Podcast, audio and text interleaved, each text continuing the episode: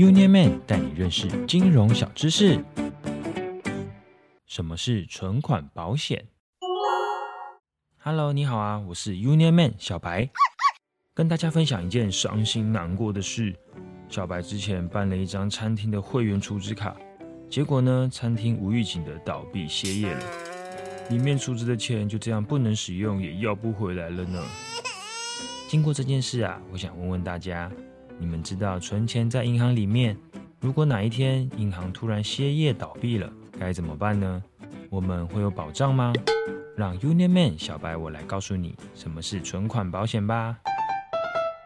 其实现在可以存款的金融机构，也就是银行、农会、信用合作社等等，都会向一个叫做中央存款保险股份有限公司的单位进行投保，并且缴付保险费。而且存款人在同一个要保机构所存的台币、外币、本金、利息都有保障哦，是一种政策性的保险呢。